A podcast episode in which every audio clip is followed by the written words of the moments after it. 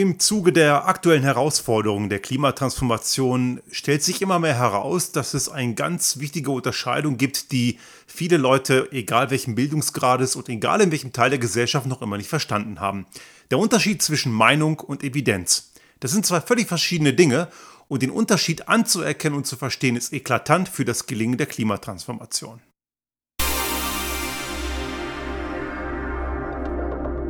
Der Restart Thinking Podcast. Ideen und Lösungen für die Transformation der Wirtschaft und Gesellschaft für das 21. Jahrhundert.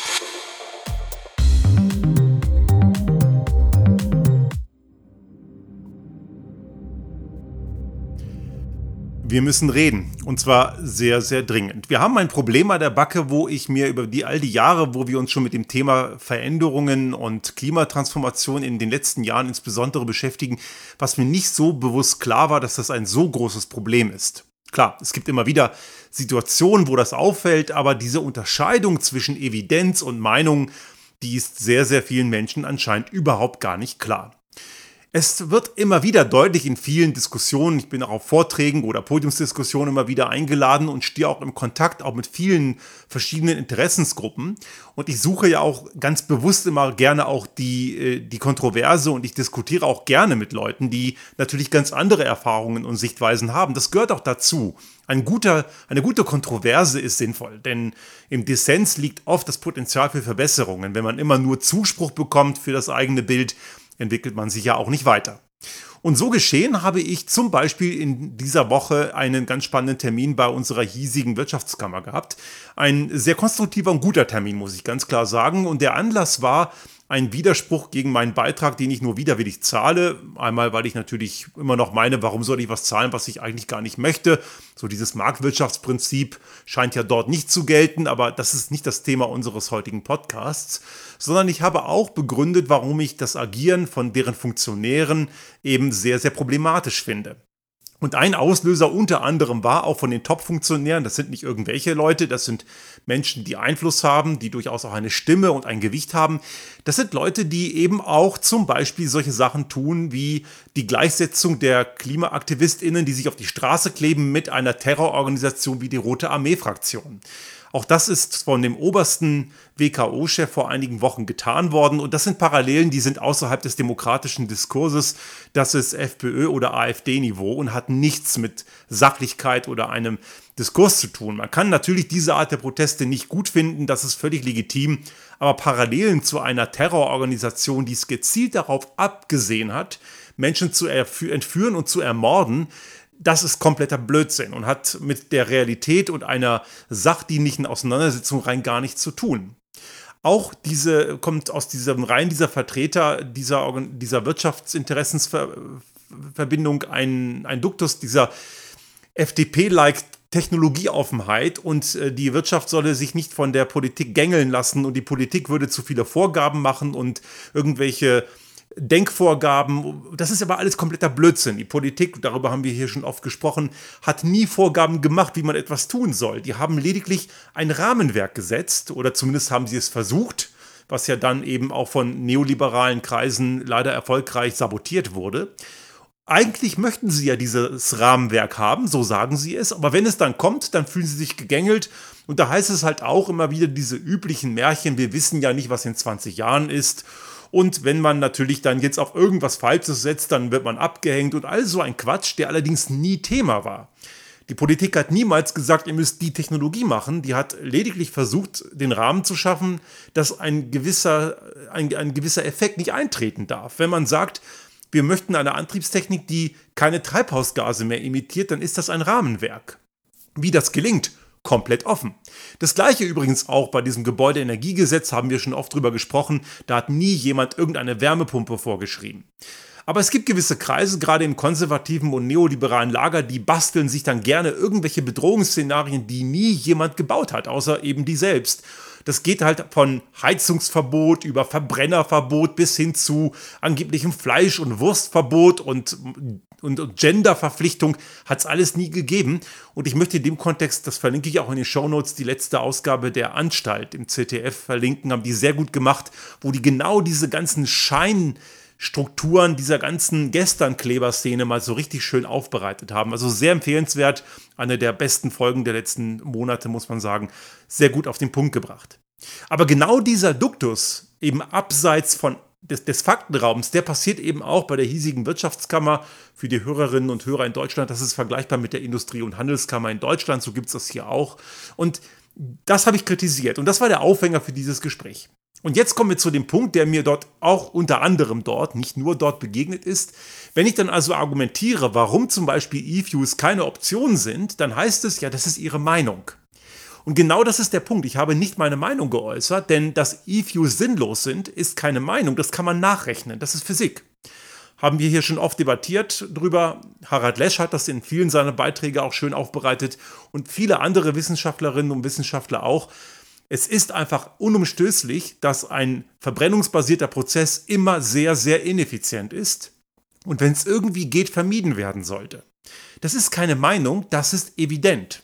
Natürlich habe ich die Freiheit in unserer freien Gesellschaft zu behaupten, dass E-Fuels eine tolle Sache sind. Kann man natürlich tun.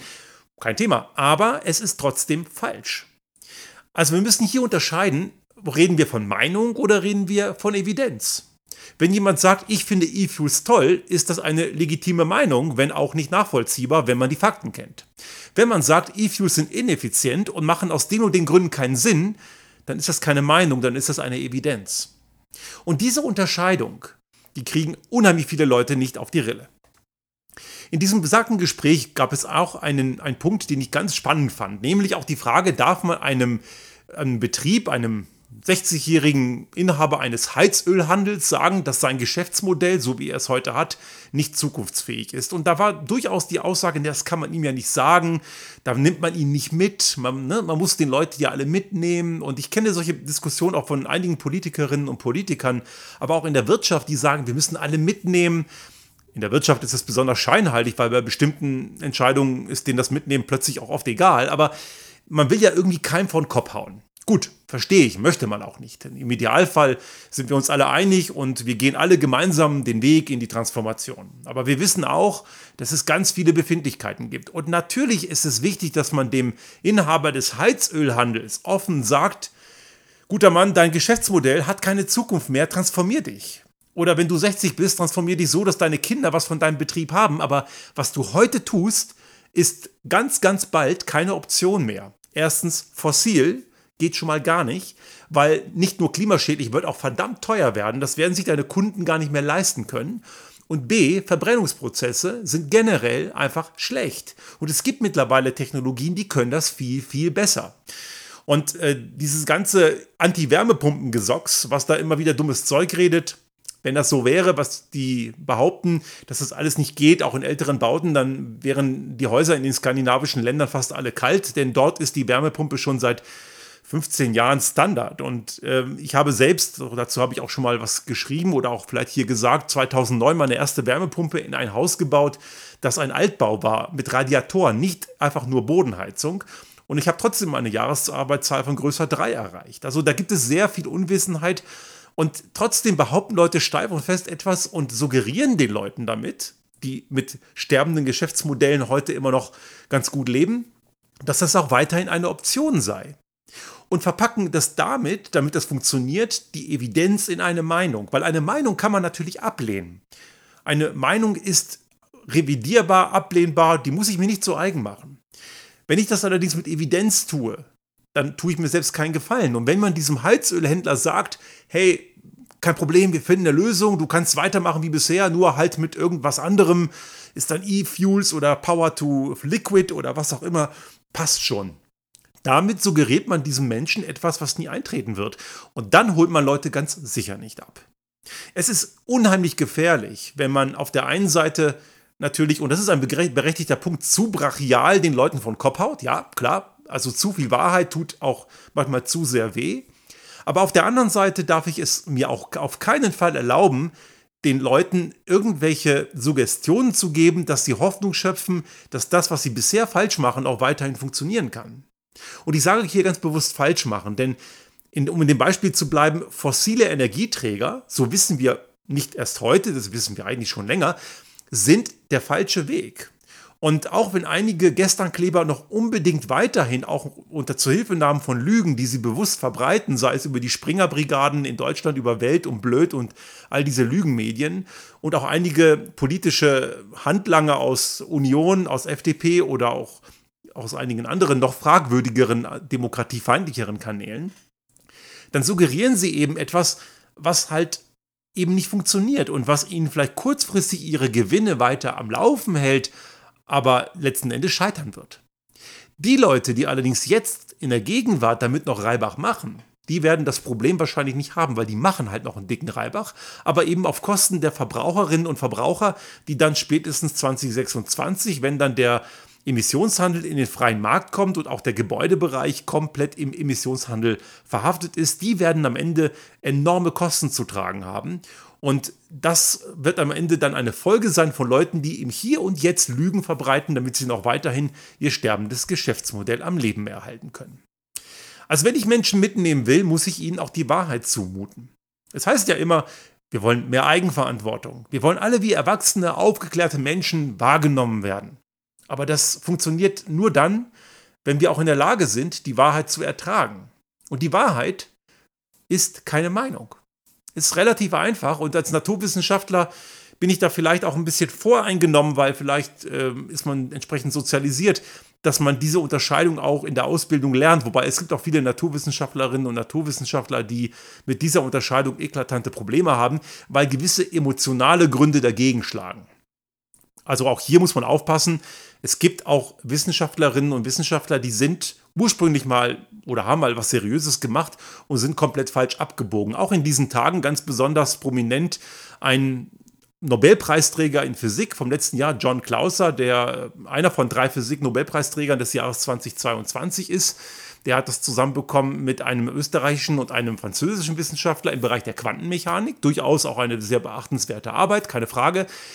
Das heißt, dieser Mann hat irgendwann mal seriöse Wissenschaft gemacht. Aber interessant ist, die Klimawandelleugner-Szene, die feiert den gerade, weil der behauptet hat, dass das alles gar nicht so ist. Also der hat dem ganzen Konsens in der Klimaforschung widersprochen. Man muss allerdings dabei wissen, dass er gerade im Mai in den Vorstand einer CO2 Commission gewählt wurde. Ein Verband, ein Think Tank in Anführungsstrichen in den USA, 2015 gegründet, der von Big Oil und einigen anderen Gesternklebern und ziemlich egoistischen, schwerreichen Leuten finanziert wird, deren Agenda es ist, Zweifeln und Lügen bezüglich der anthropogenen Klimakrise zu streuen.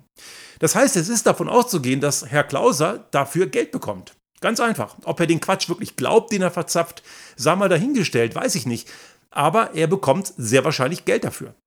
Und das bedeutet, er hat eine Agenda, die eben monetär getrieben ist, aber vielleicht auch emotional. Denn es gibt ja auch in diesen ganzen Lügenvereinen wie Heartland Institute oder der deutsche Ableger Eike, gut, das heißt Ableger, die sind jetzt kein Ableger, aber die haben enge Kontakte. Das sind so Lügenvereine, die bewusst Dünnpfill verbreiten. Und manche glauben den Quatsch sicherlich auch, weil sie entweder monetär davon profitieren oder aber weil sie alte Muster brauchen. Es gibt ja auch aus dieser Klimawandelleugner-Szene kommt ja auch das Bild, dass die grünen Parteien, die grünen Verbände weltweit eigentlich Kommunisten seien. Dieses Wassermelonenmodell. Außen grün, innen rot, rot für Kommunismus und braune Kerne, das ist halt irgendwas Dreckiges.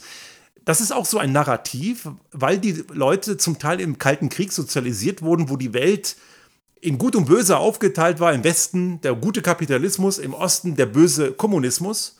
Und deswegen braucht man diese alten Feindbilder und deswegen sind alle Leute, die sich für Klimaschutz einsetzen, per Definition Kommunisten. Das sind Leute, die glauben den Quatsch und die brauchen das für ihr Bild. Und dann gibt es auch Leute mit einem an sich ursprünglich seriösen Bildungsgang und die haben vielleicht auch mal seriös gearbeitet, aber es gibt einen Punkt, wo die falsch abbiegen.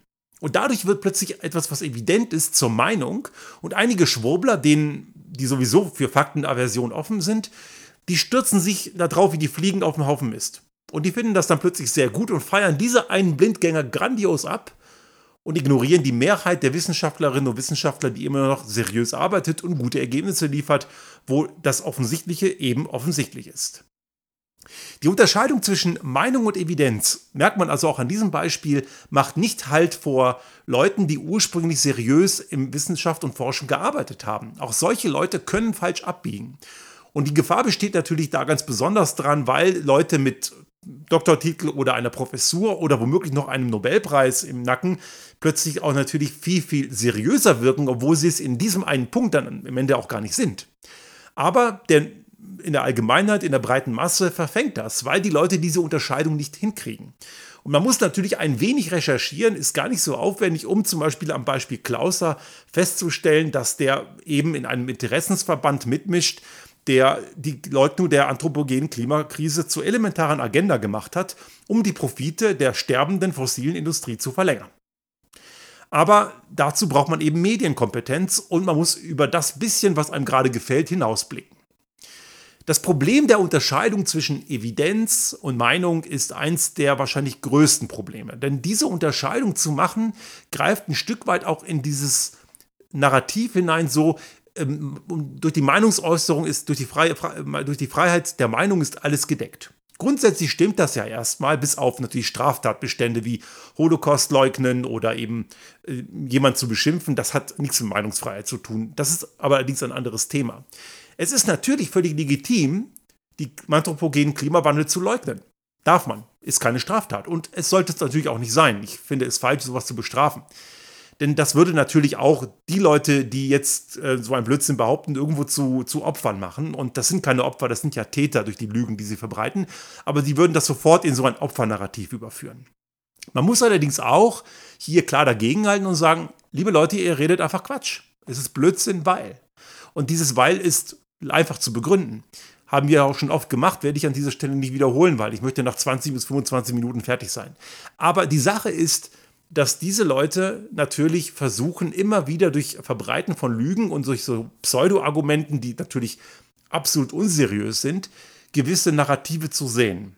Dass sich die Natur nicht daran hält und die Natur am Ende doch ihr Ding macht, ist richtig. Die Frage ist halt nur, wie viele Schäden sind bis dahin entstanden. Und diese Leute benehmen sich natürlich wie Alkoholiker mit einer fortgeschrittenen Leberzirrhose, die immer noch weiter saufen wollen und deswegen negieren, dass sie schwer krank sind. Der Unterschied natürlich zu einem Alkoholiker ist, dass der Alkoholiker sich selbst und seinem unmittelbaren Umfeld natürlich den Schaden zufügt und natürlich dem Gesundheitssystem die Leute, die hingegen die Klimakrise leugnen, natürlich sehr viel größere Schäden anrichten. Aber es ist dafür umso wichtiger, diese Unterscheidung zwischen Evidenz und Meinung immer wieder aufzubauen, immer wieder zu formulieren und darzustellen. Also es gibt gewisse Dinge, die sind eindeutig. Und natürlich, und dazu habe ich auch schon mal eine Folge gemacht, die Wissenschaft hat viele Dinge, die sie auch noch nicht kennt, weil einige Leute haben ja auch spätestens seit der Corona-Pandemie auch zur Wissenschaft ein gestörtes Verhältnis, weil sie immer noch behaupten, die Wissenschaft hätte dort so eklatant versagt, was nicht stimmt. Die Wissenschaft hat dort in einer sehr kurzen Zeit sehr viel gelernt und hat das Gelernte auch öffentlich kommuniziert. Aber das ist normal in jedem wissenschaftlichen Diskurs, dass ein Erkenntnisgewinn in einer in einem Dissens passiert. Das ist auch gut so. Es braucht eben immer wieder die Kontroverse und das passiert auch. Aber nach einer gewissen Zeit der Kontroverse ist irgendwann mal etwas sehr, sehr klar und dass die Klimakrise anthropogen ist. Dass wir eine CO2-Erhöhung von, äh, von ursprünglich knapp 300 ppm im vorindustriellen Niveau auf über 400 ppm jetzt haben, so 422 etwa. Das ist evident, das können wir nachmessen, ist mehrfach auch getan worden, da gibt es nichts mehr drüber zu reden. Auch eindeutig ist, dass sich die Temperatur zur Vorindustrialisierung mittlerweile um 1,3 Grad im Mittel, Ozeane ausgeschlossen, er erhöht hat, während sich die 10.000 Jahre davor die Temperatur recht konstant im Bereich von plus minus 0,5 Grad nicht verändert hat. Ebenfalls evident ist die Tatsache, dass diese 3,5 Prozent des anthropogenen CO2 eben zwar als Zahl richtig sind, aber das ist keine Ausrede, dass es die anthropogene Klimakrise nicht gäbe, denn das ist der CO2-Anteil, der eben nicht im Gleichgewicht ist. Der wird von der Natur nicht mehr gebunden und aufgenommen und dadurch ist der zu viel und da kommt immer mehr dazu und das macht am Ende das Problem. Auch das ist übrigens auch ein sehr häufiges Pseudo-Argument der Klimawandelleugner-Szene, die einfach irgendeine Zahl nehmen, die ihnen hinreichend klein vorkommt und die reißen sie eben aus dem Kontext und glauben, das hätte am Ende irgendeine Relevanz. Mir ist es auch gerade heute begegnet, irgendein Honk auf LinkedIn postet eine Grafik, wo er nicht mal die Quelle kennt, es gibt keine Datenbasis, es wird nur die Nordhemisphäre betrachtet, ob die Daten stimmen, weiß kein Mensch, aber er glaubt da irgendwas zu erkennen, was dort gar nicht steht und äh, man merkt einfach, dass diese Leute überhaupt gar keinen Plan haben, wovon sie reden. Sie können Daten nicht interpretieren, die entblößen ihre Unwissenheit in einer, auf einer öffentlichen Bühne und merken es am Ende überhaupt nicht gemäß dem Prinzip No Brain, No Pain. Und genau das gilt es immer wieder darzustellen und zu entlarven. Wissenschaft entwickelt sich, bekommt immer neue Erkenntnisse und irgendwann sind Erkenntnisse evident. Klar, es kann passieren, dass irgendwann mal ein Experiment gelingt, das auch reproduzierbar gelingt, einmal ist kein Mal, dass Dinge, die als evident gelten, revidiert werden müssen. Dann wird das auch passieren. Ist ja auch schon passiert. Aber also, es gibt immer wieder eben genau den Punkt, den man dann haben muss. Also man weiß zum Beispiel eben auch aus der, aus der, aus der Elementarteilchenphysik hat man auch schon immer wieder ein Modell gehabt. Das, das, das Standardmodell der Elementarteilchenphysik hat ja auch immer wieder mal Macken bekommen, weil man ein Experiment reproduzieren konnte, das dann gezeigt hat, dass irgendein Elementarteilchen dann doch schwerer ist als ausgerechnet und dann muss man da weiter forschen. Aber dazu braucht es eben ein evidentes Experiment. Bei der Klimakrise ist es mehr als eindeutig. Wir sehen in den letzten Tagen und Wochen und Monaten, dass die Hitzeperioden in ihrer Intensität und Häufigkeit zunehmen, Überflutungskatastrophen zunehmen, Extremwetterereignisse, all das, was die Klimaforschung seit Jahren und Jahrzehnten voraussagt, tritt gerade ganz massiv ein. Der El Nino-Effekt wird das dieses Jahr sicherlich verstärken. Wir sind hier im Leuterstahl auf 1100 Meter und haben jetzt schon mehrere Tage hintereinander 30 Grad und mehr. Das ist kein Normalzustand. Ursprünglich war hier alles über 25 Grad schon ein Ausnahmefall. Mittlerweile sind 30 Grad hier in Anführungsstrichen normal, obwohl das eben nicht normal ist. Aber noch immer gibt es Leute, die nicht bereit sind, das Evidente anzuerkennen. Evidenz ist etwas, was eindeutig ist. Die Natur zeigt uns, was sie tut und was sie macht. Viele Dinge verstehen wir noch nicht, aber sehr viele Dinge haben wir längst verstanden. Und die grundlegende Voraussetzung, um überhaupt irgendeine Veränderung in Politik, in Gesellschaft, in Wirtschaft hinzubekommen und um damit auch unseren Lebensraum und unseren Wohlstand zu erhalten, ist überhaupt erstmal das Anerkennen dessen, was evident ist. Tut man es nicht, hat man gar keine Chance, auch nur irgendwas hinzubekommen und am Ende regelt die Natur etwas, was wir eigentlich nicht wollen.